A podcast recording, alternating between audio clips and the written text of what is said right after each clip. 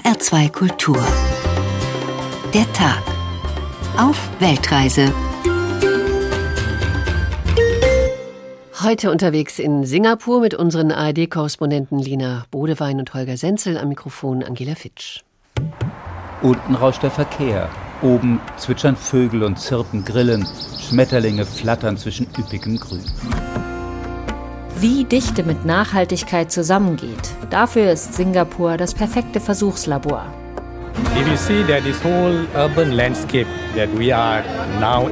Diese urbane Landschaft, in der wir uns jetzt befinden, sie ist so modern und trotzdem sind in diesem Stadtzentrum so viele Orte des Glaubens. Indian spices all here can get, madam. Man kriegt hier alles. Alle indischen Gewürzmischungen von Garam Masala bis Gangeswasser. Denn wir reinigen unser Haus und spritzen das Wasser des Ganges überall hin. Das ist die spirituelle Reinigung. Gutes Essen liegt in unseren Genen. In Singapur leben so viele unterschiedliche Ethnien wie Malaien, Inder, Chinesen. Das sorgt für eine riesige Geschmacksvielfalt. Das genießen wir schon sehr.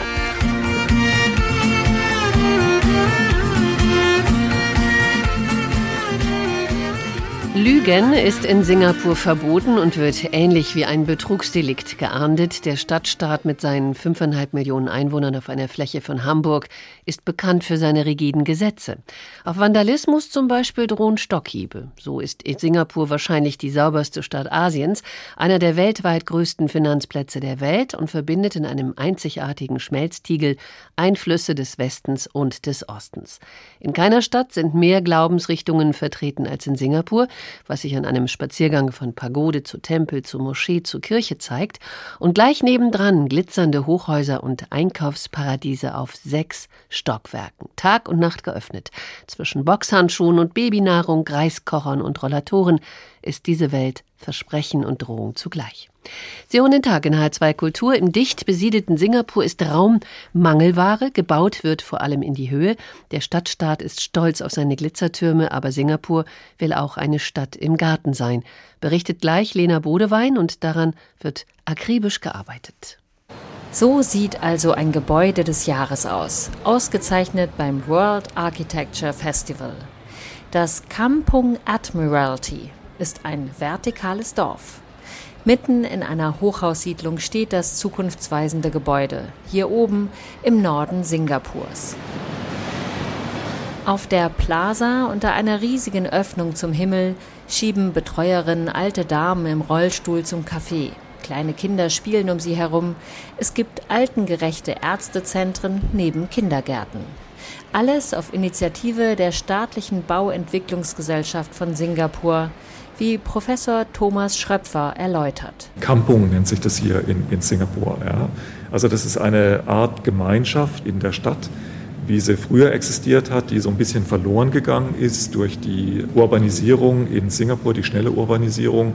Und da wird jetzt im Moment viel darüber diskutiert, wie man eben diese Gemeinschaft wieder erzeugen kann wie man da architektonisch darauf reagieren kann, aber eben auch eine lebenswerte Umwelt für ältere Bewohner erschafft. Dense and Green Buildings, dichte und grüne Gebäude, so heißt das Projekt, das Thomas Schröpfer beim Future Cities Lab leitet, dem Laboratorium für die Städte der Zukunft. Letztlich geht es um eine Vision von Stadt, also in meinem Fall wie müssen Gebäude aussehen, damit sie einen Beitrag leisten zu so einer Stadt der Zukunft.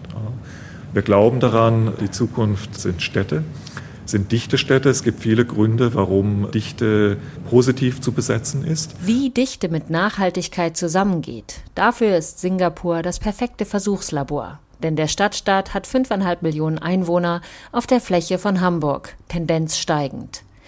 Die Regierung möchte die Stadt weiter verdichten und trotzdem die Qualität einer grünen Stadt erhalten. In Singapur ist es zum Beispiel so, dass Sie ein größeres Gebäude bauen können, wenn Sie Grünräume integrieren.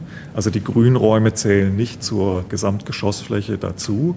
Das heißt, wenn Sie ein Projektentwickler sind, können Sie ein attraktiveres Gebäude bauen, ohne quasi dafür mehr zu bezahlen. Zielsetzung ist eben, wenn Sie ein großes Gebäude haben, ist ja immer das Problem, dass Sie auch mit Dingen wie Anonymität und so weiter zu kämpfen haben. Das heißt, wenn Sie ein großes Volumen runterbrechen und soziale Räume einfügen, dann haben sie letztlich auch ein, ein besseres Gebäude. Im Kampung Admiralty hat man den Kampf gegen die Anonymität aufgenommen. Unter dem Stichwort Kenne deinen Nachbarn werden am Fahrstuhl immer wieder in wechselnden Porträts die Bewohner vorgestellt, wie zum Beispiel Madame Wu. Und wer mit dem Fahrstuhl zum Beispiel in den sechsten Stock fährt, findet ein Seniorenzentrum neben einer Vorschule, einen Spielplatz neben Fitnessgeräten, das alles umgeben von dichtem Grün. Hier soll ein Teppich der Generationen gewebt werden. Ganz oben auf dem Dach rauscht nicht nur die Klimaanlage, sondern es gibt auch eine Gemeinschaftsfarm. Hier wachsen Avocados, Guaven, Sternfrüchte, Mangos, Koriander und Kaffee. Hier flattern Schmetterlinge und zwitschern Vögel. Und drumherum breiten sich Hochhäuser in alle Richtungen aus. Aber auch die sollen immer grüner werden. In Singapur gibt es natürlich Vorschriften. Jedes Gebäude muss äh, das an Grünfläche ersetzen, was es auf dem Boden besetzt. Aber viele Gebäude gehen eben darüber hinaus, weil das insgesamt die Zielsetzung ist für die Stadt. Und da gibt es dann zwei Aspekte. Einmal die Begrünung der Gebäude hilft dem Gebäude selbst, also im Inneren des Gebäudes. Sie haben Verschattung, sie haben deutlich geringere Oberflächentemperaturen der Materialien hinter der Begrünung. Äh, aber es hilft eben auch mit dem sogenannten Urban Heat Island Effekt. Das heißt, das Gebäude liefert dann auch einen Beitrag für die Kühlung der Stadt insgesamt. Der Urban Heat Island Effekt, den Schröpfer nennt, der urbane Wärmeinsel-Effekt, besagt, dass alle Energie, die in einer Stadt erzeugt, verbraucht und freigesetzt wird, irgendwann in Wärme umgewandelt wird. Das macht die Städte zu Hitzenadeln, die auf den Globus gesteckt sind. Umso wichtiger sind die Erkenntnisse des dichten grünen Bauens im Future Cities Lab. Die Stadt der Zukunft ist grün. Ein Beispiel ist das Kampung Admiralty in Singapur. Hier wird Gemeinschaft gelebt und auch das Klima stimmt. Lena Bodewein ist in Singapur. Holger Senzel, der Gatte, zu Gast im Studio. Schön, dass du da bist. Ja, hallo. Schön mal wieder in Frankfurt zu sein. Ja, genau. Da wäre ich jetzt gleich drauf gekommen. Ein HR-Gewächs sitzt mir nämlich hier gerade gegenüber und ist aber schon lange beim NDR in Hamburg ansässig. Und wann bist du nach Singapur gegangen? Äh, wir sind jetzt fünf Jahre in Singapur mhm. und ich versuche jetzt verzweifelt zurückzukommen, aber an diesem Sonntag klappt es wohl, weil Singapur hat sehr strenge Corona-Regeln und insofern war es ganz, ganz schwierig, eine Wiedereinreise genehmigt zu bekommen. Darüber reden wir gleich. Wie wohnt und lebt ihr eigentlich als Familie in Singapur? Ihr teilt euch eine Stelle, das muss man dazu sagen. Ihr beides seid Korrespondenten, es funktioniert super gut. Ihr liefert, beliefert die gesamte ARD mit euren Beiträgen im Hörfunk. Wie wohnt, wie lebt ihr? Denn es gehört noch Sohn Johnny dazu. Ja, Johnny gehört auch noch dazu und es gehört noch ein 16-Jähriger Träger dazu, Marek, aus einer vorangegangenen Beziehung, aber jetzt, gut, das sind andere Geschichten. Der wird ein Jahr bei uns leben. Also man wohnt und lebt in Singapur, ich sag's mal in einem Wort, großartig als Familie. Singapur ist eine Stadt, wir haben eine Wohnung in einem sogenannten Kondo. Ein Kondo ist so eine Wohnanlage mit verschiedenen ja, Einheiten und in der Mitte ist ein großer Pool und ein Park. Das hört sich sehr luxuriös an, aber in einer Stadt, in der es 33 Grad ist im Schnitt und 95 Prozent Luftfeuchtigkeit, da ist ein Pool auch eher Notwendigkeit als Luxus. Also das ist Standard, auch in, in, in Sozialwohnungen. Es ist sehr grün um uns herum. Unsere Wohnanlage, Lena hat es ja auch gerade erwähnt, es ist eine unglaublich grüne Stadt dafür, dass sie das dicht besiedelste Land äh, der Welt nach Monaco ist. Also ganz, ganz viele Leute auf engem Raum. Aber es ist auch so eine Politik, dass man sagt, niemand muss länger als zehn Minuten in den Park gehen. Wenn Hochhäuser gebaut werden, dann werden die Fassaden begrünt. Also das ist ein sehr futuristisches, sehr grünes Bild. Und dann, also wir haben zum Beispiel einen Varan auch im Garten. Also das hört sich jetzt lustig an, dass man sagt, okay, Großstadt, Metropole. Nee. Doch. Und ist das ein netter Varan oder wie? Ja, der steht ja unter Naturschutz. Ich glaube, den Gärtner nervt der. Wir haben auch neulich mal einen Affen auf der Terrasse gehabt. Der kam dann und hatten wir irgendwas stehen lassen, ließ sich auch nicht vertreiben, die sind ja nicht sehr freundlich. Also Singapur ist schon, du hast mitten in der Stadt auch eine Menge, Menge Natur. Ähm, das hört sich wirklich luxuriös ein bisschen an. Das ist das eine. Aber das andere, was ich gelesen habe, das fand ich ganz schön. Ähm, es gibt ein Haustier, das einige haben. Das ist der pausbäckige Zwerghamster, der kaum größer ist als ein Frühstücksei und der passt in jede noch so kleine Wohnung. Wohnraum ist knapp. Wie wohnt der einheimische Singapurer? Ähm, die meisten Singapurer wohnen in sogenannten HDBs, das heißt Housing Development, das ist ein Ministerium. Also der Wohnungsbesitz ist staatlich. Die meisten Wohnungen, die an Singapurer gehen, sind in staatlichem Besitz und die verkaufen die. Also das Prinzip ist, dass auch sozial schwache Menschen Eigentumswohnungen erwerben können, das wird gefördert. Weil der Gründer von Singapur, Lee Kuan Yew, der hat mal gesagt, wenn das den Leuten gehört, dann passen sie besser drauf aus, als dass es gemietet ist. Die wohnen natürlich beengter, als wir das tun. Ähm, das Prinzip ist es, du kaufst dir eine Eigentumswohnung, äh, als junges Ehepaar beispielsweise, und dann verdienst du mehr und entwickelst dich weiter, dann verkaufst du irgendwann eine kleine Wohnung, kaufst eine größere und so weiter. Mhm. Im Moment entsteht, habe ich gelesen, wieder eine riesige Smart City mit 42.000 Wohnungen insgesamt. Müllabfuhr ist irgendwie voll automatisiert. Ich glaube, das ist im Norden von Singapur. Ähm, die Autos fahren alle nur unter Grund. Ist das so die Zukunft, weil man in die Höhe auch bauen muss, weil man Wohnraum schaffen muss für immer mehr Menschen, die dorthin ziehen? Ja, ich glaube aber auch, es ist so ein bisschen der Anspruch. Mhm. Also ich sage jetzt mal ganz erlaubt, Singapur ist eine Streberstadt. Die wollen in allem das Beste sein, die tollsten Häuser bauen, die größte Architektur. Selbst bei der Kultur das tollste Sinfonieorchester. Die sind bei Pisa immer Platz eins. Und der typische Singapurer, wenn ich jetzt mal ein bisschen lästere, der käme auch nicht auf die Idee, dass man ein Buch zum Vergnügen liest, ein Roman zum Beispiel. Sondern? Man liest ein Buch, um sich selbst weiterzuentwickeln, um sich zu perfektionieren. Also äh, da, da sind die schon anders. Und ähm, ja. Anders eben. Insofern ist diese Stadt auch sie begreift sich als Entwicklungslabor und das heißt, da passiert ganz viel. Das sind auch Siemens mit dem Boot und die Uni Zürich und die entwickeln dann Möglichkeiten, dass man zum Beispiel genau sagen kann, hier ist ein Park und wir wollen mal wissen, wie viel Sauerstoff produziert er eigentlich aus CO2. Mhm. Oder dass man, wie vor zwei Jahren die Stadt gesagt hat, es gibt genug Autos, wir verbieten ab heute mal alle Zulassungen. Mhm. Alle Autozulassungen in der Stadt sind für zwei Jahre verboten. Deshalb ist die Autodichte in Singapur auch nur ein Zehntel oder ein Fünftel der in Deutschland. Der öffentliche Nahverkehr ist grandios. Ähm, es ist so ein bisschen perfekte neue Welt. Mhm. Und das macht es natürlich auch. Ja, man kann da gut leben mit Familie. Es gibt auch keine Kriminalität, es gibt keinen Dreck. Es gibt so Leute, die zupfen die Blättchen, die aus den Büschen runterfallen von der Straße, damit das, das sieht ja nicht aus, ne? Also jedes Mal, wenn ich nach Hamburg komme, denke ich, wie dreckig ist das denn hier? Und äh, das macht die Stadt aber auch ein bisschen langweilig. Also es fehlt der Humus für Verrückte, würde ich sagen. Das hört sich gut an. Die Dichte dieses Raums ist das eine, der geballte Reichtum das andere. Hier leben zig, äh, hunderttausend Millionäre. Wie kommt das? Also wir gehören nicht dazu. Wir gehören eher zu den armen Schluckern. Also jetzt relativ gesehen. Mhm. Wir fühlen uns natürlich sehr reich dass wir da wohnen dürfen. Aber naja, Singapur ist ein internationales Finanzzentrum. Also in Singapur gibt es zum Beispiel keine Produktionsstätten, die viel Platz beanspruchen, weil man sagt, das wollen wir nicht. Platz ist ohnehin knapp. Wir wollen nur sozusagen die Brain Industries, also Computerindustrien und solche Sachen. Und es gibt natürlich unzählig viele Banken. Mhm. Und was ich nicht belegen kann, ähm, aber Insider sagen ja, auf Singapurer Banken liegen mehr Milliarden Schwarzgeld als in der Schweiz. Mhm. Und das siehst du auch überall. Es ist eine unglaublich reiche, glitzernde Stadt. Und die Lieblingsbeschäftigung der Singapurer ist Shoppen. Wahnsinn, dazu kommen wir auch gleich noch.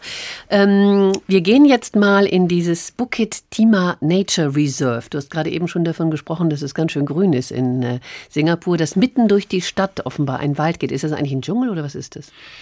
Da ist alles drin. Du hast da Regenwaldteile, du hast da Wiesen, wo am Wochenende die Maids, also die Dienstmädchen, gut bürgerliche Familien haben ja alle ein Dienstmädchen aus den Philippinen oder aus Indien, äh, sich da treffen, wo man grillt auf der Wiese. Es gibt aber auch so Regenwaldteile, da gehst du durch den Dschungel und kannst so die ganze Erdgeschichte nachverfolgen. Es gibt es ist Wahnsinn. Also so Bäume, die du irgendwo zu Hause im Blumentopf hast und die da meistens auch eingehen. Ich weiß nicht, ob du einen grünen Daumen hast. Ja, sehr. So Fahrende und sowas. Und da hast du das Gefühl, die haben die einfach aufgeblasen. Da siehst du den Farn, den ich vorher im Wohnzimmer hatte, plötzlich in acht Meter Höhe oder Bambus und so. Es ist wirklich wild und es gibt Warane und es gibt Affen und es gibt Hähne, die rumlaufen. Es ist wirklich ein Stück Wildnis und das geht zurück auf einen riesengroßen Park, den die Briten, die ja mal Kolonialmacht waren in Singapur, dort gegründet haben. Gut, wir gehen jetzt mal in dieses äh, Bukit Timah Nature Reserve, den uns Amanda Lee Koi beschreibt. Sie ist Roman- und Kurzgeschichtenautorin, in Singapur geboren, lebt in Singapur und New York und der folgende Ausschnitt stammt aus ihrem Buch Ministerium für öffentliche Erregung, erschienen im Verlag Kulturbooks 2016. Und wenn hier gleich von einem Bär die Rede sein wird, na dann ist damit der Kerl gemeint. Der Bär sagt, wir hatten einen Wald hinterm Haus. Im Sommer hat er gebrannt.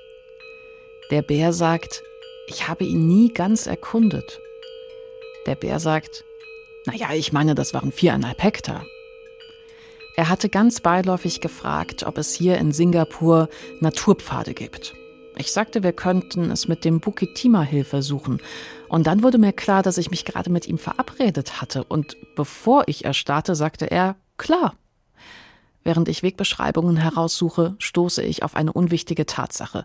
Es ist der höchste Punkt auf dieser Insel mit einer Höhe von 163,63 Metern. Ich fühle mich jetzt ein bisschen komisch, weil, wenn ich mir das Wort Höhe vorstelle, dann denke ich an dünne Luft und die Notwendigkeit, sich zu akklimatisieren. Er öffnet seine Tasche und holt ein Plastiktütchen raus. Für dich. Studentenfutter.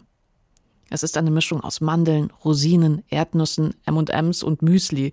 Und irgendwie denke ich, dass es das niedlichste überhaupt ist. Wir sitzen auf einer Baumwurzel und teilen uns das Studentenfutter, sehen dicke rote Ameisen an uns vorbeilaufen. Er erzählt mir, dass auf den Naturpfaden seiner Kindheit weißschwänzige Hirsche und rote Füchse zu sehen waren. Ein kleines Chamäleon taucht auf und geht langsam vor uns vorbei, wie eine Art visuelles Stichwort oder ein Untertitel. Ich muss darüber lachen. Irgendwie versteht er es und lacht auch, ein tiefes, kehliges Lachen. Amanda Likue und das Naturreservat, ein ökologischer Schatz mitten in der Stadt. Sie hören den Tag in H2 Kultur. Wir sind in Singapur unterwegs, ein Stadtstaat der Superlative, auch bezogen auf die größte religiöse Vielfalt in der Welt. An der einen Ecke verbrennen sie Papiergeld, um ihre Geister gut zu stimmen. An der anderen singen Mönche neben hinduistischen Gläubigen, die ihre Tempel umrunden. Wie sich das anhört und anfühlt, erzählt uns Lena Bodewein. Ein riesiger goldener Buddha auf einem Thron vor einer reich verzierten Wand mit Edelsteinen, brillante rot lackierte Geländer und Galerien, Kriegerstatuen, goldene Blütenreliefs und im Mittelraum die Mönche in gelbroten Gewändern. Bunte Fahnenreihen schmücken die Wände. Zu besonderen Anlässen ehren Löwentänzer unter den Stofffiguren mit tellergroßen Augen den Tempel das Gebäude neben dem Chinatown-Komplex, neben Baustelle und Sozialbauten, enthält eine Reliquie, ein Zahn von Buddha. Die Besucher aus aller Welt schweigen ehrfürchtig. Solange sie sich anständig kleiden, notfalls auch mit einem Leihschal am Eingang, darf jeder den Tempel besuchen. Der Stadtstaat hat viele Gotteshäuser zu Denkmälern ernannt, damit der Eintritt jedem offen steht. Ein US-Forschungsinstitut wollte herausfinden, welche religiöse Vielfalt sich in welchem Land findet.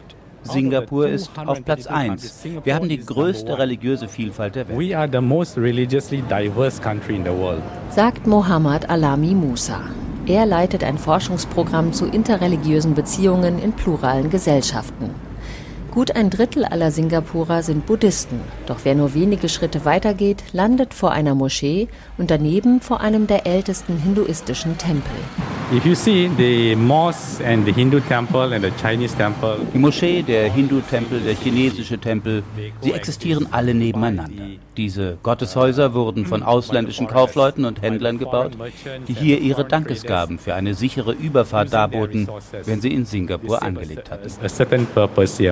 Das Geld also, der Handel, der seit Jahrhunderten viel befahrene Hafen haben die Religionen nach Singapur gebracht. Fast alle Religionen der Welt sind hier zu finden, von armenischen Christen bis zu indischen Muslimen, mit all ihren Ausprägungen im Inneren wie im Äußeren.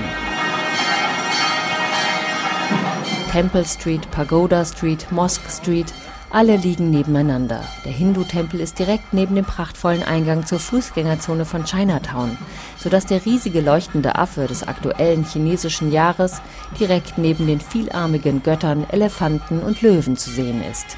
So this is, this depicts Singapur hat all diese verschiedenen Einflüsse absorbiert und die Gotteshäuser reflektieren in ihrer Architektur und ihrem Design viele verschiedene Orte von Übersee. Besonders gut zu sehen ist diese Mixtur, dieses Nebeneinander von Glaubensrichtungen, das Durchdringen von gestern und heute in der Telok Aye Street. Chinesische Shophouses stehen auf der einen Seite. Direkt dahinter ragen die Wolkenkratzer der Banken glitzernd und dicht gedrängt empor. Ein Tanzstudio für Pole Dance und Lap Dance grüßt auf die andere Straßenseite herüber, wo zwischen einer Moschee und einem Schrein der indischen Muslime ein Tempel steht einer der ältesten und wichtigsten für die Hokkien-Chinesen, der Tien Hok Keng Tempel. Die streng blickende Seefahrergöttin thront hier.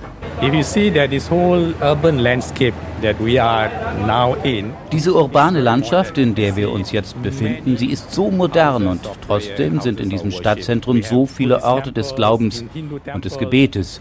Hier sind Moscheen, Synagogen, Tempel und Kirchen. Religion ist das Herz unseres Lebens. So religion is at the heart of our lives in Singapore. Das Miteinander der Religionen in einem säkularen Land, gelebte Vielfalt und die hat zum wirtschaftlichen Erfolg beigetragen. Lena Bodewein und Holger Senzel sind unsere ARD-Korrespondenten in Singapur. Holger Senzel ist jetzt heute hier zu Gast im Studio. In dem Beitrag haben wir eben gehört, Holger, radikale Moslem-Bestrebungen werden im Keim erstickt. Keimt da manchmal was? Naja, es gibt natürlich Streitthemen, aber Singapur mag keinen Streit. Also Harmonie ist oberste Pflicht. Es gibt auch ein Gesetz zum friedlichen Zusammenleben der Rassen und Religionen. Also jegliche Hetze ist danach verboten. Ähm, es gibt auch äh, das ist auch ein Vorwand beispielsweise, und bis heute ist Homosexualität in Singapur verboten. Mhm. Das wird nicht verfolgt. Also das ist so ein bisschen, vieles ist so ein bisschen doppelbödig und heuchlerisch. Es wird nicht verfolgt, aber es ist offiziell verboten, weil man sagt, das verstößt gegen die Gefühle bestimmter Religionen.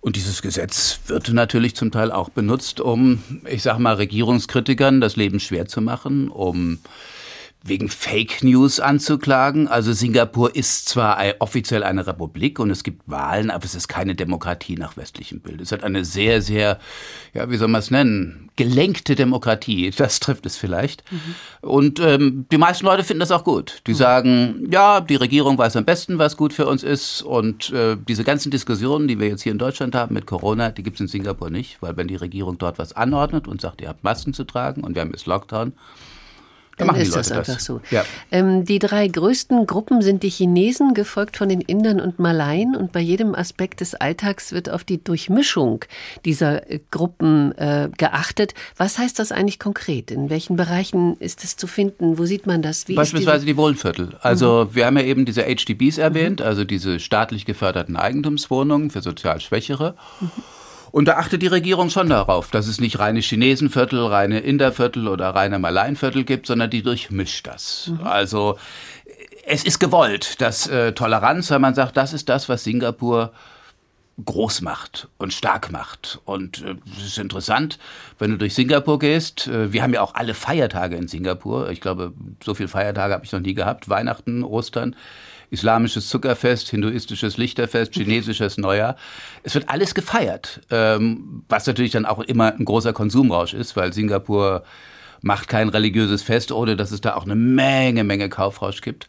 Aber so diese ganze Stadt, da hast du an der einen Ecke einen hinduistischen Tempel und dann chinesischen und die Kirchenglocken läuten und der Muezzin ruft. Es ist sehr bunt. Mhm, das hört sich so an. Und äh, durch die Durchmischung wird natürlich erreicht, dass alle im selben äh, Supermarkt einkaufen vermutlich und ihre Kinder auf demselben Spielplatz äh, unterbringen. Auch in der Schule ist das auch so? Wie ist das bei deinem Sohn? Das kann ich nicht sagen. Also ja, es ich muss zugeben, mein Sohn geht auf die äh, deutsch-europäische Schule, mhm, okay. die German, German European School. Äh, das ist schon auch ist eine riesengroße Schule mit 4000 Schülern, aber die sind natürlich vor allem Deutsche oder ja, Europäer eben, die auf diese Schule gehen. Das Singapurer Schulsystem würde ich meinem Sohn, glaube ich, auch nicht zumuten wollen. Warum nicht? Naja, also die Kinder lernen im Kindergarten äh, Chinesisch und Englisch in Schrift und Sprache. Äh, die Eltern bringen sie da meistens noch hinterher zum musischen Unterricht, weil sie sagen irgendwie, das mit dem musischen Unterricht, das ist ja ein bisschen wenig. Und die Kinder, wenn sie Schule haben, dann gehen sie in den Ferien in Lerncamps. Und ähm, das ist schon. Rigide, so wie das der Staat ist, ist. Ja, es ist, ist immer eine Frage. Also das finde ich ja auch so interessant als Korrespondent, wo ich normalerweise sagen würde, mein Gott, als Westler, was machen die mit den armen Kindern? Die klauen denen ja ihre ganze Freiheit und ihre Kindheit. Wenn ich dann Singapurer Lehrer frage, der sagt, na ja, wer sagt denn, dass Lernen Kinder keinen Spaß macht? Und wir müssen halt lernen, so aufbereiten, dass die Kinder Spaß dran haben. Weil wenn die keinen Spaß dran haben, haben wir sie verloren. Wo du denkst, kann man auch so sehen. Also das finde ich das Tolle an dem Job. Du lernst von anderen Kulturen, du findest nicht alles besser, aber du kannst manches in Erwägung ziehen, denkst, ach, das ist ganz interessant. Also ich muss sagen, ich stehe, gehe jeden Abend ein Stück klüger ins Bett, als ich morgens aufgestanden bin. Wunderbar. Und äh, doch habe ich gelesen, äh, bei den vielen Menschen, die dort leben und auch vielen verschiedenen Ethnien, die dort leben, es äh, bricht sich auch der Fremdenhass äh, teilweise Bahn. Äh, viele Inder arbeiten auf den Großbaustellen äh, dieses Stadtstaates. Sie haben den geringsten Anteil an Singapurs Reichtum. richtet sich dann die Fremdenfeindlichkeit auch gegen die immer Ärmeren und immer die, die halt sozusagen ja die, die Arbeit machen, die vielleicht andere nicht machen wollen? Ich sage mal ganz brutal, es gibt da keinen Fremdenhass. Mhm. Die Wanderarbeiter sollen einfach das Maul halten, arbeiten und in ihren Baracken verschwinden. Mhm. Wer sagt das? Dann ist die, die Welt in Ordnung. Nein, das, ich sage das jetzt mal überspitzt gesagt. Weil es ist natürlich ein trauriges Kapitel in dieser superreichen Stadt. Ähm, dass du eine, einmal die Maids, die ausländischen, das sind die Dienstmädchen, die unsere Wohnung beispielsweise hat auch ein Maids Room, wie jede bürgerliche Wohnung. Das ist ein fensterloses Kämmerchen von vier Quadratmetern. Da wohnt dann ein Mensch, der von morgens bis abends den Haushalt versorgt und dafür 700 Singapur-Dollar bekommt. Und das andere Beispiel sind natürlich diese indischen, Bangladeschi oder chinesischen Wanderarbeiter, die den ganzen Reichtum Singapurs hochziehen und in so riesengroßen Dormitories, Wohnanlagen mit 15.000 Menschen leben. Da hat ja dann auch die Corona-Pandemie zugeschlagen. Also da gab es die Infektionen, genau. die auf den offenen Ladeflächen von Lkw durch die Stadt gefahren werden, schlecht bezahlt werden. Und eigentlich so ein Dasein führen, dass die meisten Singapur sagen, ach, die sollen bitte schön, am besten bleiben die aus unserem Blickfeld. Mhm. Und deshalb gibt es keinen Fremdenhass? Das habe ich nicht ganz kapiert. Na, es ist ja kein Hass. Mhm. Ich glaube, das ist eher so, pff, man nimmt die nicht ernst, man nimmt sie nicht wahr. Es gibt sicherlich eine wachsende Fremdenfeindlichkeit durch wirtschaftliche Schwierigkeiten, das merken wir auch. Also nicht, dass man uns feindlich gegenübertritt, die Leute sind unglaublich freundlich in Singapur. Aber so Regelungen, dass man sagt, also welche Stellen nicht mehr von Ausländern besetzt werden sollen, sondern von Singapurern. Ähm, da, ja, da verändert sich schon so ein bisschen das Klima. Aber insgesamt das Programm ist natürlich Offenheit. Und ich meine, es verändert sich natürlich auch durch Corona, weil Singapur sich radikal abgeschottet hat in dieser Zeit. Kommen wir gleich zu. Wir gehen noch mal ein bisschen in den Park mit Amanda Likoe in ihrem Buch mit den Kurzgeschichten und dem Titel Ministerium für öffentliche Erregung. Ich habe noch nie einen Ausflug speziell zu irgendeinem Park oder Hügel in Singapur gemacht, sage ich, als wir uns an der Bushaltestelle trennen. Das war mir absolut klar, sagt er. Welches Mädchen würde schon sowas zum Wandern anziehen? Der Bär zeigt auf meine Vintage T-Strap Pumps, mein Sommerkleid mit Sweetheart-Ausschnitt. Wandern? Wenn der Hügel weniger als 200 Meter hoch ist und alle Wege geteert sind? sage ich. Ich muss dich irgendwann mal zum Fort Canning Park mitnehmen. Da ist eine Rolltreppe an den Hügel gebaut. Kannst du dir das vorstellen? Wie wär's damit, sagt er. Wir gehen in jeden Park auf dieser Insel. Jeden Park auf dieser Insel? Jeden Park auf dieser Insel.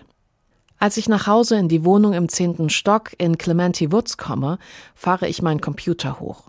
Auf dieser Insel, die sich Gartenstadt nennt, gibt es zwölf Stadt- und Naturerbeparks, 13 Gemeindeparks, sechs Küstenparks, fünf Southern Riches Parks, sechs Naturparks, vier Naturschutzgebiete, sieben flussnahe Parks, den Botanischen Garten, den Zoologischen Garten und die Gardens by the Bay. Ich erstelle eine Karte, markiere sie alle und hänge sie an die Pinnwand über meinem Schreibtisch. Und dann wird sie feststellen, wie grün diese Stadt ist, in der wir heute unterwegs sind. Sie hören den Tag in H2 Kultur. Und jetzt gehen wir mal auf Shoppingtour, haben wir schon angekündigt, in das Mustafa Center in Singapur, das 24 Stunden geöffnet hat, Tag und Nacht. Hier gibt es alles für alle Kulturen. Gold, Gewürze, Hosen, Hemden, Reis, Rollatoren, Fleisch und Fischklößchen, die es, glaube ich zumindest, der Kollegin Lena Bodewein besonders angetan haben. Du kannst hier so vieles bekommen, was du nirgendwo sonst findest. Während ich sonst in viele verschiedene Läden laufen muss, finde ich hier alles an einem Ort. Es ist ein Laden, der nicht aufhört, seine Besucher zu verblüffen und zu frustrieren. Am Wochenende quetschen sich 15.000 Menschen durch die engen Gänge. Sie navigieren ihre Einkaufswagen, Kinder, Frauen, Körbe, Säcke voller Linsen, Reis und Mehl. Du drängelst und schiebst und suchst das Gewünschte und Stunden später spuckt dieser Shopping-Gigant dich durch eine seiner sechs Türen aus. Bepackt mit Tüten, Tüten, Tüten. Erschöpft, erledigt, um einiges Geld erleichtert. Jetzt heißt es entweder sofort die Jagd nach dem Taxi beginnen, denn die Fischklößchen und die Kardamom-Eiscreme müssen schnellstmöglichst in den Kühlschrank, Oder im Café vor der Tür noch schnell ein Mango-Lassi trinken. Die Gesichter der Besucher spiegeln dann ihre Empfindungen wieder. Noch nie so viel Ramsch gesehen, nie mehr wieder, denken die einen. Fantastic, I really like it. Großartig, ich mag's wirklich total gern, sagen die anderen, denn Good selection of everything, very cheap. es hat eine große Auswahl und ist günstig. Und das ist in Singapur, gerade wieder zur teuersten Stadt der Welt gekürt, ein unschlagbares Argument dafür, sich auf das Abenteuer namens Mustafa einzulassen. So nighttime coming shopping is very easily from here. Daytime is crowded. Nachts und frühmorgens ist Stille und Platz im größten Tante-Emma-Laden der Welt, bevor sich vor allem sonntags die Massen indischer und bengalischer Wanderarbeiter an ihrem einzigen freien Tag auf die Suche begeben. Sie wünschen Räucherstäbchen mit Jasmingeruch. Einen Doppeltür-Kühlschrank. Englischen Körperpuder. Duftrichtung Sandelholz. Eine Fußpflegestation mit Blubberbad und Aromatherapie inklusive. Einen Samsonite-Koffer gefälscht. DVDs der neuesten Bollywood-Streifen. Kaffee aus Papua-Neuguinea. Schweizer Handcreme. Australische Mangos. Thailändisches Salzpeeling mit Ziegenmilch. Indian spices all here can get, madam. Man kriegt hier alles. Alle indischen Gewürzmischungen von Garam Masala bis, und das ist für diese Frau sehr wichtig. Gangeswasser. Denn wir reinigen unser Haus und spritzen das Wasser des Ganges überall hin. Das ist die spirituelle Reinigung. Es gibt eine ganze Abteilung mit Gebetsartikeln und Partyzubehör, so heißt sie, was in anderen Glaubensrichtungen vielleicht näher beieinander liegt als im Christentum. Mustak Ahmad, der Gründer von Mustafa, hat die Welt vor gut 40 Jahren als Herausforderung begriffen, als er weit entfernt von den Haupteinkaufsstraßen anfing, sein Center zu errichten und langsam zu vergrößern. Wie bei Dagobert Duck rollen heute täglich Lastwagen mit echtem Gold heran. Für eine Million Singapur-Dollar, um am gleichen Tag noch verkauft zu werden. Mit Gewinn mutmaßlich. Mustafa bietet ein Reisebüro, eine Post, einen Optiker, Geldwechsler mit besten Kursen, Adapter für Stecker aus aller Herren Länder, Vorhänge, Selfie-Sticks, einzelne Blister von Kopfschmerztabletten, Nähmaschinen, meterweise Sari-Stoffe in Giftgrün, Himbeerrot, Knallorange mit Goldkanten und Wickelanleitungen. Wer sich durch all das durchgekämpft hat, findet einen Schatz. Auf dem Dach ein Restaurant mit Terrasse und plätscherndem Brunnen. Im Sonnenuntergang sitzen, den Einkaufswagen voller aufregender Schätze neben sich, den Spinat mit Rahmkäse und das Linsengericht vor sich, den Einkauf hinter sich. Ach, Mustafa Center. Das ist einfach unvergleichlich. Ja, man spürt die Begeisterung. Das Mustafa Center in Singapur. Holger Senzel zu Gast heute aus Singapur im Studio in Frankfurt. Erledigt ihr eure Einkäufe eigentlich stets in diesem Mega-Kaufhaus? Um Gottes Willen. Also wenn, wenn meine Frau das gerade so erzählt, Ja. dachte ich, das hört sich ja richtig toll an. Ja. Aber wenn meine Frau meinen Sohn und mich fragt, wollt ihr mit zu Mustafa kommen, ist unsere einhellige Antwort, nein, um Gottes Willen, niemals. Es ist furchtbar, es ist der Horror. Warum? Du bist, es also ist bei- voll, bei ihr hört man ist, das nicht. Ja, es ist faszinierend, wenn man das einmal macht, aber es ist so rappelvoll und es ist so laut und es ist vor allem so riesig. Also ich meine, die Aus es gibt alles, ja, aber das musst du auch erstmal finden. Und das ist schrecklich wahrscheinlich, dass es alles gibt, oder? Ich Ja, und das muss ja vorstellen. auch erstmal finden. Ja. Ja. Also ich bin immer froh, wenn ich nicht mit muss oder Ja. wenn ich wieder raus kann oder Aber es Ja. ist auch schön, was sie mitbringt, ne? Die Ja, ja, toll, ja. Fischklößchen und, und Kardamom und die Saris und so. Ich kann es mir richtig vorstellen. Also ich wäre da auch ganz gerne mal unterwegs. Der Inselstaat, äh, der galt ja jetzt besonders streng, das hast du schon angesprochen, in der Pandemie. Äh, Wurde das Kaufhaus denn eigentlich zwischenzeitlich mal geschlossen oder wie war das? Ähm, soweit ich weiß, ja. Also wir hatten ja einen ganz strengen Lockdown, sieben Wochen lang. Wir durften auch nicht vor die Tür oder nur einzeln vor die Tür, meine ich, also auch nicht zu zweit. Wir durften auch keinen Besuch bekommen, was natürlich für unseren Sohn besonders blöd war. Der war sieben Wochen lang zu Hause, Homeschooling mit seinen Eltern. Also der hatte nur uns. Ich fürchte, wir sind ihm fürchterlich auf den Keks gegangen irgendwann. Und äh, Restaurants hatten zu, klar. Ähm, das war sehr, sehr streng und Pools waren geschlossen, durfte man auch nicht rein. Also die haben das schon sehr rigide durchgesetzt. Also dafür gibt es insgesamt nur 44, vielleicht sind es heute auch 45, das weiß ich nicht, Tote in der gesamten Pandemie. Was natürlich auch damit zu tun hat, dass die Pandemie vorrangig zugeschlagen hat in diesen Dormitories von den Wanderarbeitern, über die ich gerade sprach. Und das sind halt eben weitgehend meistens junge, kräftige, gesunde Männer. Also die haben das überstanden. Wir sind jetzt wieder im einstelligen Bereich bei den Neuerkrankungen. Also zeitweise ging es wieder hoch.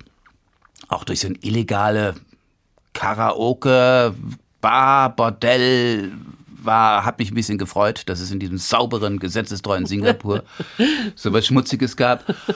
Ähm, jetzt sind wir wieder im einstelligen Bereich und jetzt fangen sie langsam an zu lockern. Das heißt, ähm, ich darf am Sonntag wieder nach Hause fliegen. Ich muss dann natürlich auch zwei Wochen in Hotelquarantäne.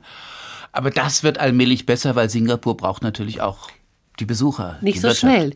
Du musst in Quarantäne, wenn du nach Hause kommst. Das sind die Bedingungen für jeden, der einreist. Und erstmal konntest du aber gar nicht einreisen. Warum denn nicht? Warum hast du so lange hier in Deutschland verbracht? Weil Singapur irgendwann, dass die Regierung in Singapur das Gefühl hatte, die Zahlen haben eine gewisse Höhe erreicht, wir machen dicht. Mhm. Und alle bereits erteilten Wiedereinreisegenehmigungen auch widerrufen wir. Und es war gar nicht möglich, eine Wiedereinreisegenehmigung zu beantragen zeitweise. Das Portal war geschlossen.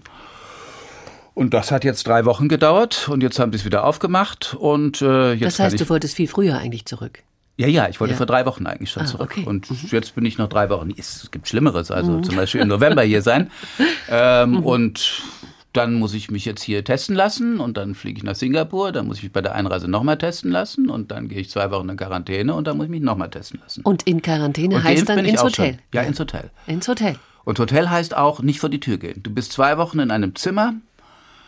Dir wird äh, die Bettwäsche und die Handtücher vor die Tür gelegt und dreimal am Tag das Essen. Du darfst nicht vor die Tür treten. Du bist nur in diesem Zimmer. Das hört sich schrecklich an und viele Leute haben auch gesagt, um Gottes Willen, wie machst du das? Ich muss sagen, beim ersten Mal Anfang des Jahres, ich dachte, Gott, wann hat man als Erwachsener schon mal die Möglichkeit, zwei Wochen lang einfach abzugammeln und nichts tun zu müssen? Ich fand es nicht so schlimm. Das heißt, du wirst auch nichts tun in dieser Zeit, wird Lena, Ja, mein Sohn ist Gattin, dabei. alles Mein? Sohn ist ja dabei, der muss ja auch in Quarantäne. Aha, das ist jetzt sozusagen, wir steigern die. Herausforderungen, weil zwei Wochen mit einem 16-Jährigen in einem Zimmer zu sein, das ist schon, der frisch verliebt ist und wahrscheinlich die ganze Zeit mit seiner neuen Freundin in Deutschland FaceTimed oder so, das wird eine Herausforderung. Das kann ich mir vorstellen. Den Nachbarstaaten Malaysia und Indonesien geht sehr viel schlechter äh, in der Pandemie. Die Neuinfektionen steigen jetzt dramatisch an.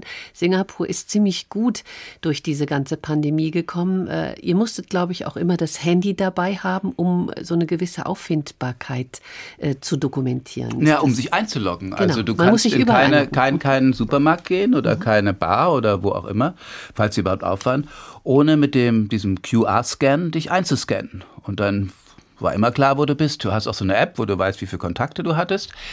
Die waren da sehr streng. Sie haben aber auch sehr radikal angefangen zu impfen. Also die Probleme dieser vielen südostasiatischen Staaten, die wir normalerweise ja auch bereisen, du sprachst Malaysia an, du sprachst Indonesien an, die sind ja auch, dass sie eine, teilweise sehr gut durch die Pandemie kamen, weil sie auch die Maßnahmen sehr rigide vollzogen haben. Aber da fehlt es dann halt an Impfstoff. Das hätte ich jetzt mal gefragt. Wie ist das eigentlich mit dem Impfstoff? Hat Singapur denn genug Impfstoff gehabt für all die Menschen, die sich da impfen lassen wollen und wollten Na, die es sich sind ja nicht impfen so viele wie hier, es sind ja sechs Millionen. Ja, ja, ja, ja, klar. klar. 5,7 Also ich bin auch, sowohl meine Frau und ich, schon lange doppelt geimpft. Mhm. Äh, Ich glaube, wir sind jetzt bei 60 oder 70 Prozent Impfquote insgesamt. Das ist eine ganze Menge. Ne? Also ich sag schon Bier, du merkst, es ist. ja, ja. okay, und den Impfstoff gibt es den auch? Ja, also das war bei, bei uns war das BioNTech Pfizer, ja. Dann ist ja gut. Es gibt, ähm, das hast du gerade noch angesprochen, es gibt eine Regierungspartei, die den Stadtstaat seit 1959 lenkt, ähm, die People's Action Party. Ähm, ich habe mich gefragt, vertraut das Volk eigentlich auf diese Politiker oder gibt es eigentlich gar keine Alternative, weil man gar nichts anderes kennt? Also die People's Action Party wurde gegründet von Lee Kuan Yew, der bis heute einen legendären Status genießt. Lee Kuan Yew war der Staatsgründer Singapurs, eng befreundet mit Helmut Schmidt, ähm, der auch, glaube ich, ein etwas sehr autoritärer Mensch war. Jedenfalls hat Lee Kuan Yew auch immer mal gesagt, zu viel Demokratie schadet nur. Seine Vision war sozusagen, das Volk sind meine Kinder und so muss ich sie auch behandeln. Der hat von 1960 bis zwei, also über 30 Jahre regiert und der jetzige Premierminister ist der Sohn des Staatsgründers. Ah ja, also eine, bleibt in der Familie. eine Erbdemokratie, kann man sagen. Das ändert sich jetzt. Und ich glaube, es funktioniert deshalb so gut in Singapur, weil der Wohlstand sehr hoch ist. Also äh, Leute, die satt sind und denen es gut geht, die neigen nicht dazu äh, zum Rebellentum, sondern ja, es ist wahrscheinlich Wohlverhalten gegen Wohlstand. Und solange du halt relativ vernünftige Leute hast, weil ich muss auch sagen, auch von außen, auch wenn ich natürlich als westlich geprägter Demokrat vieles denke, hm, auch Pressefreiheit, Singapur steht da nicht gut da. Aber sie machen ja auch eine Menge Vernünftiges, was die Stadtbegrünung angeht, was die Schulen angeht, was die Beschränkung des Autoverkehrs angeht und so weiter. Also da passiert eine Menge, was du in der Demokratie nicht machen könntest, ohne dass sozusagen die ADAC Motorwelt Zeder und Motor schreien wird. Nichts wird in Singapur dem Zufall überlassen. Dafür sorgt auch die People's Action Party, die Regierungspartei. Zufällig trifft aber die in Singapur geborene Autorin Amanda Lee Koe auf einen Mann, der so stark ist wie ein Bär. Hier nochmal ein Ausschnitt aus aus ihrem Buch Ministerium für öffentliche Erregung. Beim Abendessen frage ich meine Eltern nach der Landfläche unserer Wohnung. Landfläche von unserer Wohnung im zehnten Stock. Derselbe seltsame Klang wie bei eine Höhe von 163 Metern 63. Mit einem Mal kommt es mir vor, als sei ich in all den Jahren durch die Luft gelaufen, dass jeder Wohnblock eine Art Soufflé ist, die ganze Luft, die durch Fenster, Balkone, offene Türen strömt, wir sind übereinander geschichtet, zu einer Art Gemeinschaftsteig verarbeitet. Der Kanto-Pop-Karaoke-Beat von nicht einem, sondern drei Stockwerken unter uns. Der Geruch von Curry aus dem benachbarten Küchenfenster der malaiischen Familie. Ungefähr 700 Quadratfuß, sagt meine Mutter. Meine Eltern erzählen gern davon, wie ich als Kind wegen der Bären weinte. Bären waren meine Lieblingstiere. Als wir zum ersten Mal in den Zoo gingen, war ich schrecklich aufgeregt. Ich ignorierte alle anderen Tiere, an denen wir vorbeikamen. Flamingos, Goldmanteltamarine, Zebras, Löwen. Wir kamen zum Gehege des Malayenbären. Und mein Vater hob mich hoch, damit ich ihn besser sehen konnte.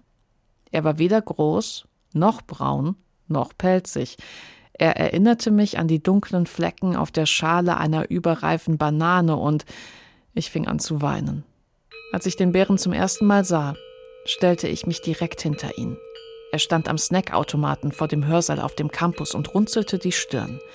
Er war sehr groß, kräftig und stämmig. Der Bauch zeichnete sich etwas unter seinem schwarzen T-Shirt ab und weiches, welliges, honigbraunes Haar fiel ihm bis knapp über die Schultern. Ich wusste nicht genau, was es an ihm war. Es gab besser aussehende weiße Jungs im Austauschprogramm oder Jungs von hier. Und ich blieb nie stehen, um sie anzustarren. Aber jetzt stand ich da, direkt hinter ihm. Und dann wurde mir klar, dass ich meinen Bilderbuchbären gefunden hatte. Amanda Lee Koe in der Tag in H2 Kultur. Vor zwei Jahren hat Singapur ganz groß Jubiläum gefeiert. 200 Jahre, 1819, setzte der Brite Sir Thomas Stamford Raffles seinen Fuß auf die Insel am Äquator. Er hat die Stadt wohl gegründet, aber nicht entdeckt. Das geschah vor mehr als 700 Jahren. Sein Denkmal steht am Ufer des Singapore River, für die Stadtgeschichte ein wichtiger Ort. Das Raffles Hotel wurde nach ihm benannt, ein im Kolonialstil erbautes Luxushotel, das schon sehr berühmte Gäste beherbergt hat. Die Wagen, Taxen oder eigenen Limousinen rollen über den knirschenden Kies. Ein Portier öffnet den Schlag und begrüßt die Gäste. An den Stufen zum Aufgang steht ein Mensch wie ein Wächter aus vergangenen Zeiten, ein Sikh mit Turban. Das ist hier Tradition, dass die Portiers dieser Religion angehören, also mit Turban, weißem Gehrock, Goldtressen, Schärpe, rotem Kragen und er lädt einen ein in diese Welt aus kolonialer Pracht. Hier scheinen die Uhren noch anders zu gehen.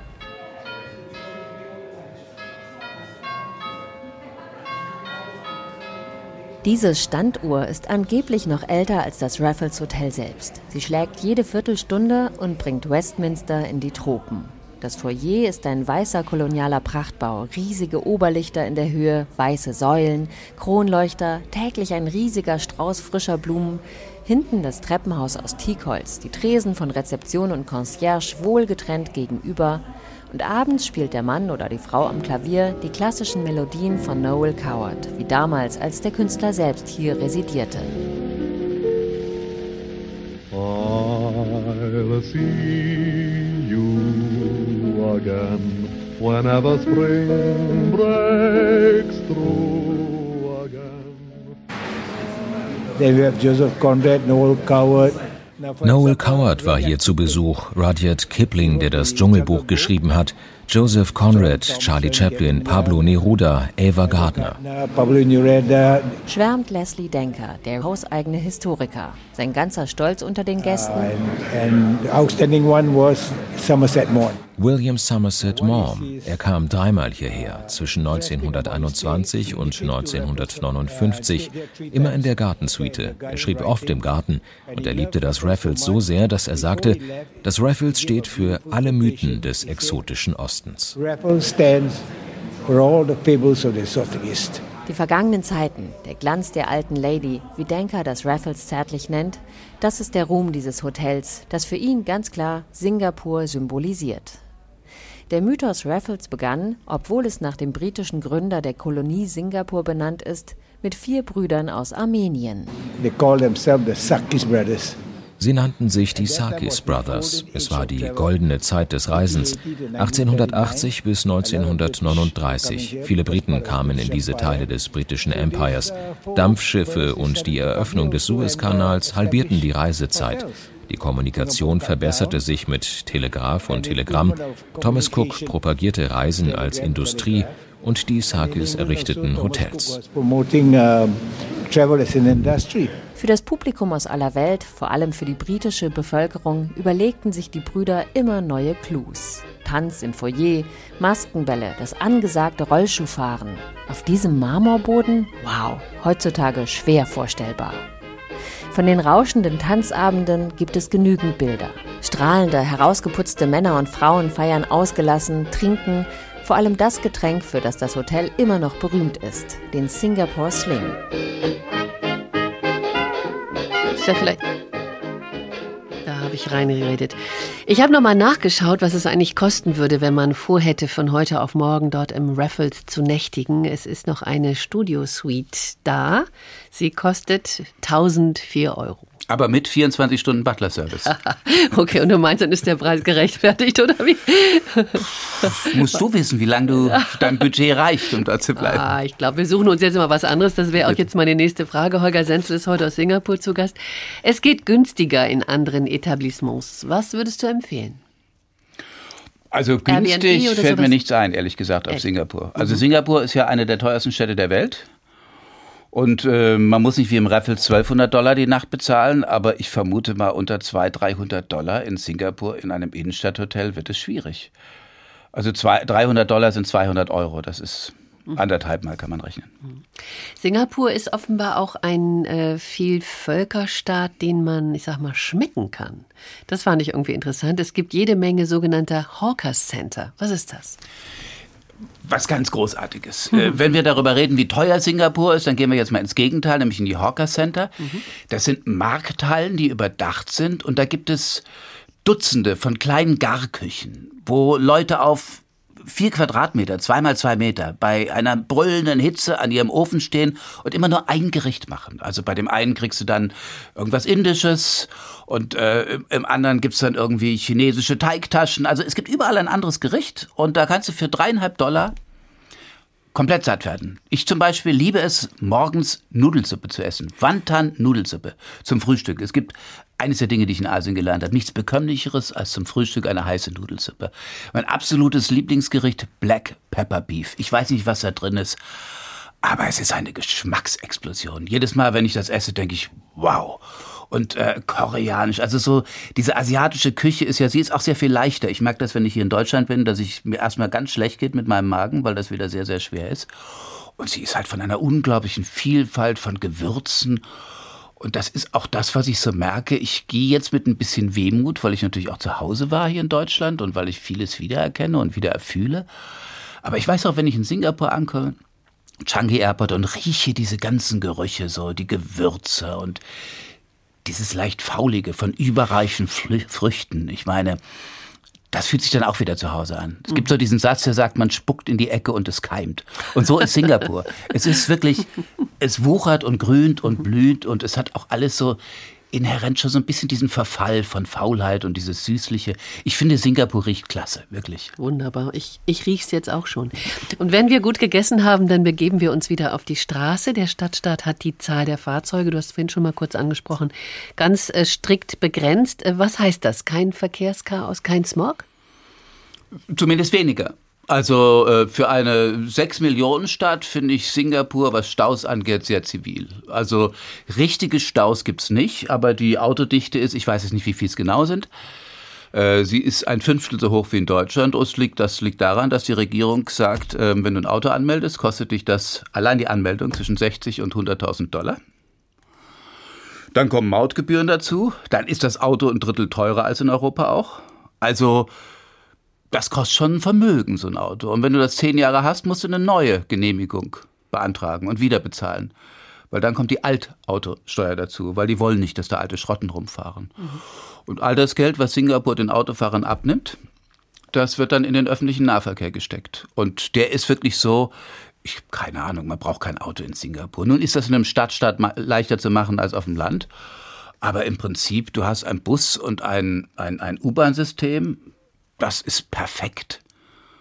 Und es ist nicht nur von der Pünktlichkeit her perfekt, es steht in der Zeitung, wenn eine U-Bahn pünktlich war am nächsten Tag. Du könntest wahrscheinlich auch eine Blinddarmoperation durchführen in so einer U-Bahn-Station. Weil die so sauber sind. Ja. Wie ist das denn mit dem Fahrradfahren? Das finde ich ja immer ganz bezeichnend. Also das, daran merkt man ja auch, ob sich zum Beispiel so ein Staat auch darauf einlässt, auf E-Mobilität oder auf... Äh ist im Kommen. Also ja? wir haben, äh, wir fahren viel Fahrrad. Mhm. Was heißt wir? Vor allem Lena fährt viel Fahrrad. Ich glaube bestimmt 30 Kilometer am Tag es ist ja auch sehr heiß. Also bei, bei 95 Prozent Luftfeuchtigkeit und 35 Grad zu radeln, da wirst du nass, da musst du hinter. Das ist schon eine sehr schwitzige Angelegenheit. Aber es geht. Du hast viele Grünflächen, wo du fahren kannst. Man muss allerdings auch sagen, dass die Singapurer Autofahrer ähm, Fahrradfahrer nicht, noch nicht unbedingt auf dem Schirm haben. Also die sind auch in der sozialen Hierarchie, in der, ich glaube, Fahrradfahrer gelten halt nichts, mhm. ja. Das ja, sind ja klar. Leute, die können sich kein Auto leisten. Ich wollte gerade sagen, und die, die rumfahren, die müssen ja schon einigermaßen ja. gut Geld haben, um überhaupt ins Auto zu steigen. Wir haben noch anderthalb Minuten, dann müssen wir leider Schluss machen. Ähm, wie sieht das aus mit Reisen? Das gehört ja eigentlich zu euren bevorzugten ähm, Tätigkeiten, sage ich mal. In den letzten anderthalb Jahren seid ihr nicht gereist. Nein, wir konnten nicht, weil die Quarantäneregeln so scharf sind. Was natürlich ganz scha schade ist, weil das, was unser Berichterstattungsgebiet ausmacht, ist, wir haben 14 Länder, Länder, Australien, Neuseeland. Wir wären jetzt normalerweise natürlich bei dieser Revolution, bei dem Militärputsch in Myanmar. Wir wären in Thailand gewesen bei den Protesten gegen den König. Das können wir alles nicht machen. Wir müssen das alles von Singapur machen. Und dafür haben wir dann in den einzelnen Ländern freie Journalisten sitzen, die uns normalerweise begleiten, sogenannte Stringer. Und die gehen unten auf die Straße. Die reden mit Leuten, die holen O-Töne, die holen Infos und die überspielen sie uns. Und daraus machen wir dann die Beiträge, die hier im Hessischen Rundfunk gesendet werden. Aber ihr könnt es leider nicht sehen, nicht fühlen. Ihr könnt mit ja, den das, Menschen das eben fehlt, klar. Sprechen. Das ist auch eine Veränderung natürlich in dieser Corona-Zeit jetzt massiv. Ja. Holger Senzel, vielen Dank, dass du heute hier warst. Es war ein großes Vergnügen. Danke für die Zeit. Gleichfalls. Danke für die Expertise und viele Grüße an Lena Bodewein, die uns mit wunderbaren Beiträgen hier versorgt hat. Eine gute Heimreise nach Singapur und viel Spaß im Hotel dann, nicht? Ja, danke, wir werden uns hören. genau. Das war der Tag heute aus Singapur und damit endet die vierwöchige Weltreise, bei der wir 20 Stationen aufgesucht haben. Alles nachzuhören in der ARD Audio App oder als Podcast in hl2.de. Mein Name ist Angela Fitsch, wünsche Ihnen einen schönen Abend.